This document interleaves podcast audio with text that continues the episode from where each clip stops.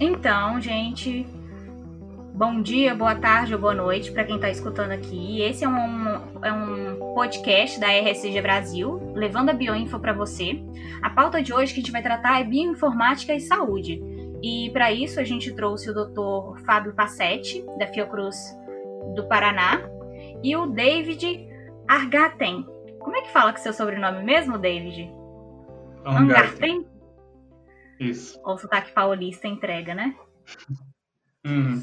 Então, se apresenta pra gente, fala seu nome, o que, que você faz, da onde você é. Bom, primeiramente, obrigado, Elvira, Cristal, pelo convite. É sempre um prazer estar aqui. Eu, eu participei do, é, do, começo da RSG, né? Então, é sempre um prazer estar aqui é, participando com vocês. Eu sou o David Angarten, então eu sou bioinformata no Hospital Albert Einstein a trabalhar no laboratório clínico do hospital e também faço parte da, desse braço de inovação que o hospital tem, que é um braço dedicado à, à bioinformática, que é o Verstation. Então, aí também faço meu doutorado pelo estudo de química da USP, também bioinformática. Para quem não sabe, o Albert Einstein é um dos hospitais referência em saúde, ele fica no estado de São Paulo. Professor Fábio, eu gostaria que o senhor se apresentasse para a gente. Boa tarde, meu nome é Fábio Passetti, sou pesquisador do Instituto Carlos Chagas, no Laboratório de Regulação da Expressão Gênica, aqui em Curitiba, no Paraná.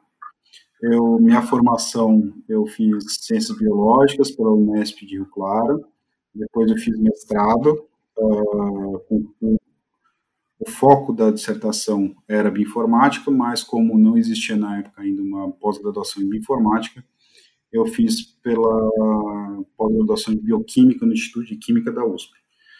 No doutorado, como já tinha aberto a pós-graduação de interunidades em bioinformática da USP, eu fiz o doutorado por lá. Uh, terminei o doutorado em 2007. Nesse ano eu fui contratado como pesquisador no Instituto Nacional de Câncer, no Rio de Janeiro onde eu fiquei por aproximadamente nove anos. Depois eu fiz um concurso, fui para Fiocruz do Rio de Janeiro.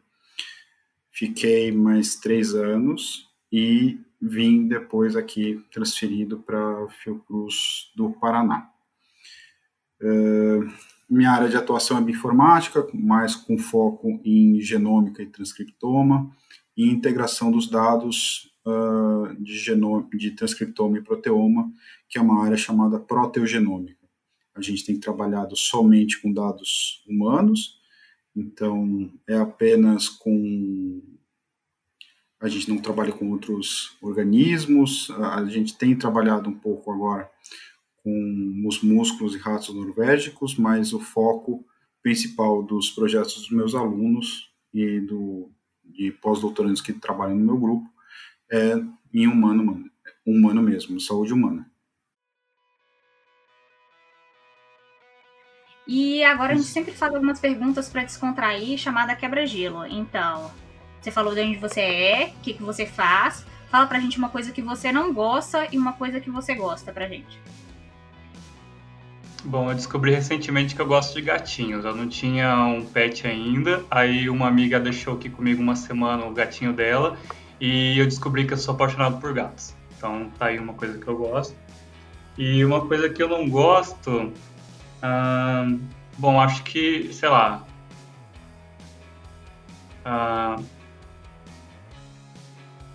oh, que pergunta difícil. Né? Saber o que, que eu não gosto. Não gosto de giló, vai, que é o basicão que todo mundo fala. Tá valendo, tá valendo. Se você fosse um animal, seria? Ah, seria um, uma arpia que é uma ave de rapina que tem aqui na América do Sul, é uma das maiores aves que existem, eu acho ela fantástica, a gente, a gente paga tanto pau para águias americanas e tudo mais, mas aqui na América do Sul a gente tem essa arpia, ela é linda. Com certeza. Coisas que eu gosto.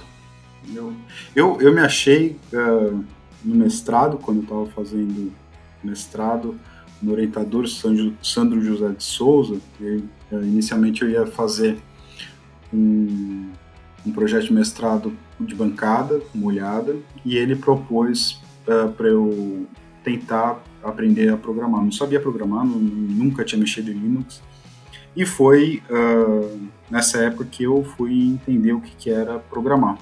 Eu me achei, uh, realmente é uma, uma área que me atrai muito, o desenvolvimento de novos algoritmos, e, isso é uma coisa que eu gosto muito, programar. Hoje em dia, como chefe de grupo, eu tenho muito menos tempo para fazer isso, mas é uma, uma, uma, uma atividade na, no meio acadêmico que eu gosto de fazer muito, que é programar. Fora do meio acadêmico, eu gosto de jogar futebol. É uma coisa que eu, eu gosto de fazer bastante. É, se um animal, uh, eu gosto muito dos felinos. Sempre gostei, desde criança gostei muito, sempre gostava, sempre gostei muito de, do lince. Então é um animal que sempre me, além da beleza, ele, ele tem uma sagacidade bem, bem aguçada. Legal, lince ibérico é um animal que está em extrema é, extinção, né? E é um uhum. animal muito bonito. Mas eu gosto, é, como sou biólogo, eu gosto dos animais de uma forma geral. Né? Assim, não tem, assim, lince é um deles que eu gosto bastante, mas de uma forma geral eu gosto. Eu, eu fiz a iniciação científica com grilo, então eu gosto, eu gosto dos animais.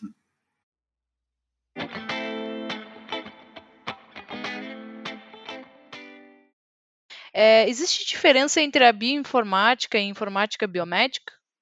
Poxa, essa é uma boa pergunta, Cristal, porque uh, você sabe que a informática biomédica, pelo menos na forma que ela está concebida ali em Ribeirão Preto, né, nesse curso que existe na USP, ela tem, ela tem quatro áreas, ela tem quatro sub-áreas, então quem faz informática biomédica, ela, ela, pode se especializar em quatro áreas. É que nem a gente na biologia, que pode escolher isso para botânica, para zoologia, para várias outras áreas, né? Uh, eles têm essas quatro áreas e a bioinformática é uma dessas sub-áreas. Então, nem todo mundo que faz informática biomédica vai, é, faz bioinformática ou é, tá, tá, tá, na área da bioinformática. Ele pode escolher para a área da bioinformática, mas também ele pode ir para a área de imagens, ele pode ir para a área de é, sistemas de saúde e tem uma outra que eu esqueci. Então, são essas áreas, acho que vocês tiverem interesse, podem pesquisar. Mas a bioinformática é uma sub-área desse curso, né, dessa, desse, desse curso que existe. E a bioinformática ela é, ela é bastante específica nesse contexto, né? Acho que é bem diferente do que a informática biomédica. Então, uh, Cristal, eu essa é uma pergunta que, que eu já discuti muito com outros colegas e no meu entendimento, porque essa é uma área que vocês atuam né, nessa área de bioinformática, biologia computacional, e, e é uma área que tem algumas uh, definições. Uma definição que eu gosto muito é uma do, do NIH, dos Estados Unidos, que, uh, uh, que ele tenta tirar, fazer essa, essa distinção do que é biologia computacional, do que é bioinformática. Em relação à informática biomédica, no meu entendimento, e óbvio que eu posso ter colegas e até vocês discordarem dessa definição, mas informática biomédica para mim é desenvolvimento de sistemas uh, informática que vão atender uh, hospitais, vão atender laboratórios, mas mais no sentido de gerenciamento de dados, gerenciamento de, de amostra, uh, gerenciamento uh, de sistemas que podem até ter uma parte de, de análise, mas o foco no meu entendimento, é mais na, na parte de, de, gerenciamento de dados, gerenciamento de amostras, gerenciamento, gerenciamento mesmo, onde você vai aprender muito banco de dados, sistemas uh, da informação, mas que o foco não é tanto a análise, é mais o gerenciamento dos projetos, gerenciamento das amostras e não tanto foco na análise. A análise eu acho que entra mais um pouco na, na parte de bioinformática e algumas pessoas fazem distinção de bioinformática e biologia computacional. Então, bioinformática seria uma parte mais da análise dos dados, uh, usando ferramentas já disponíveis, e a biologia computacional é uma área onde você vai desenvolver algoritmos, vai desenvolver novos softwares, programas, para fazer análises que ainda não eram possíveis serem feitas com programas uh, ou já publicados ou disponíveis uh, comercialmente ou não.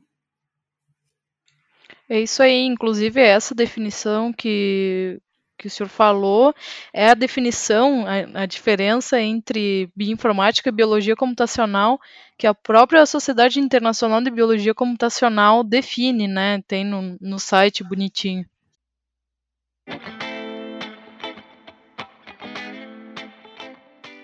E quais são as carreiras assim que o bioinformata pode seguir na área da saúde? Quais são as carreiras? Então, uh, eu, as duas profissões que eu conheço, amigos meus que são bioinformatas ou se formaram como bioinformatas e estão trabalhando na área da saúde, uh, é como bioinformata mesmo. Então, o próprio Hospital Albert Einstein ele criou essa profissão que é bioinformata. Então, uh, essa profissão já existe, né? Então, muitos dos meus amigos, a gente lá é bioinformata mas existe também uma, uma, outra categoria, uma outra profissão que a gente também se encaixa, que é o de data scientist, que é o cientista dos dados. Então, o, uh, tem várias pessoas que brincam com isso, nas definições e tudo mais, porque tudo é só uma questão de definição, não é realmente importante isso. Mas o bioinformata, ele é, na verdade, um cientista dos dados com um conhecimento especializado em biologia molecular. Então, todo bioinformata, ele já é um cientista dos dados. E, enfim, por ser um cientista do dado, ele já pode atuar nessa área, né? E se for com dados biológicos, ele pode ser então chamado de bioinformática. Eu acho que essas duas áreas ah, são bem interessantes assim para quem está na área de bioinformática. Enfim, e criar startups, né? A gente tem o próprio ah, CEO do Veristation lá na, no hospital, ele ah, ele é da informática biomédica, ele é bioinformático também, né? Então acho que aí empreender dá para ir para muitos muitos lugares diferentes. A gente falou de carreira, Bem mas legal. além de carreira, a gente também tem áreas. Você acha que tem diferentes áreas da atuação dentro de bioinformática? Então, você acha, por exemplo, que dentro de um lugar, dentro da saúde, pode ter especializações? Ah, Dentro da saúde, o que predomina é essa parte de genômica, né? A parte de análise de sequência, análise de dados. Mas é, para não, não, fazer nenhum tipo de injustiça aqui, a, a bioinformática ela é uma, um campo de estudo muito grande e ela possui sub-áreas. Isso é, é, é, total verdade. Então, por exemplo, tem uma área de biologia estrutural, né? A bioinformática estrutural que é toda uma área super grande, com, uma, com métodos que são muito específicos dessa área, com métodos computacionais, tipos de análise, etc. Tem, por exemplo, a bioinformática de redes, né, da parte de você analisar é, redes de interação e tudo mais. Então, a bioinformática, ela tem várias sub-áreas, sim, e o que a gente tende a fazer, eu acho que no nosso dia a dia, porque a gente também é dessa área, eu sou dessa área, é tratar essa parte de genômica, a bioinformática em genômica, como se ela fosse a bioinformática sozinha ou a bioinformática total.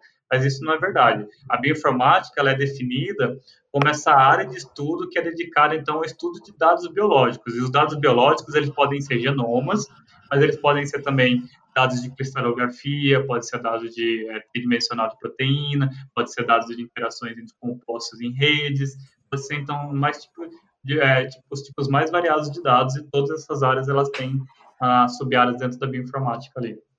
Então, na área da saúde, por exemplo, eu nunca tive uh, muita. Tem aquelas pessoas que nascem para dar aula. Eu conheço algumas pessoas que dão aulas assim excepcionais e eu acho que é do perfil da pessoa. Tem pessoas que têm um perfil mais de, de pesquisador. E, e aí que eu acho que abre um, uma gama de oportunidades que nem sempre quando a gente faz uma pós-graduação numa universidade uh, pública como USP, FMG, uh, Federal do Rio de Janeiro, uh, URGS, a gente tem essa ideia. Então, eu acho que pode ir tanto a pessoa que está fazendo pós-graduação nessa área, ela pode ir para a área uh, acadêmica, virar um professor universitário de uma universidade pública ou privada, mas também é importante os ouvintes entenderem que existe a possibilidade deles seguirem uma carreira de pesquisador, tanto num, no instituto privado quanto no instituto público. A Fiocruz, onde eu trabalho, a Fundação Oswaldo Cruz, ela uh, é uma instituição pública, então existem, existe a carreira de, de pesquisador e existe a carreira de tecnologista. Até a carreira de tecnologista está, deveria estar mais associada ao, uh, ao, à operação de plataformas tecnológicas. Então, por exemplo, o Biformata ele poderia trabalhar na Fiocruz como tecnologista, no gerenciamento de um cluster, uh, e aí atuando também na análise dos dados, no, no, no auxílio no, no, gerenciamento dos dados, de projetos. Então, eu acho que essa é uma carreira. Em institutos privados, eu encontrei outro dia com, com um amigo meu, Fred, que ele trabalhou como pesquisador uh, no Instituto do Boticário, aqui em Curitiba. Então, também é um instituto privado que as pessoas podem trabalhar. Eu também tenho um outro amigo, Guilherme Oliveira, que trabalha no Instituto Tecnológico da Vale, no ITV, que é um instituto privado. Então, é uma outra ah, abordagem. Ele tem um grande grupo de pesquisa lá e faz pesquisas ah, de altíssimo nível também. Além disso, tem a questão uh, do, dos profissionais que fazem mestrado e doutorado na área de bioinformática, uh, que podem atuar em hospitais. Então, é um profissional que vai atuar uh, muito mais na, na, na, na, linha de frente de, de, análise de dados de paciente, isso falando de saúde pública, né? Ou, ou, é, saúde pública. Então, isso é uma outra oportunidade de, de carreira que as pessoas têm que trilhar. Me, me ocorreu agora o nome do Leonardo Varuza, que ele fez doutorado na USP, em bioinformática, pela pós-graduação em interunidades em bioinformática, e uh, já está, sei lá, quase 10 anos, se não mais de 10 anos, uh, como analista de bioinformática da que era Applied. Eu não sei, essas empresas, uma vai comprando a outra. É, que é a Termo agora, né? É, então, talvez, é, então. Uh, e ele aí tá lá, e pelo jeito tá feliz, tá super tá trabalhando, faz um bom tempo que eu não vejo ele, mas ele tá pelo menos 10 anos trabalhando lá e duvido que ele esteja infeliz. Então, eu acho que o grande desafio é, é as pessoas serem honestas consigo uh, no intuito de entender o que elas querem. Ah, eu quero ser um professor universitário, quero ter as atribuições do professor universitário, quero dar aula na graduação, quero dar aula na pós-graduação, quero ter uma linha de pesquisa, quero ter um grupo de pesquisa, ou se não, posso também, para como eu trilhei minha carreira, para seguir na área acadêmica, mas só somente como pesquisador.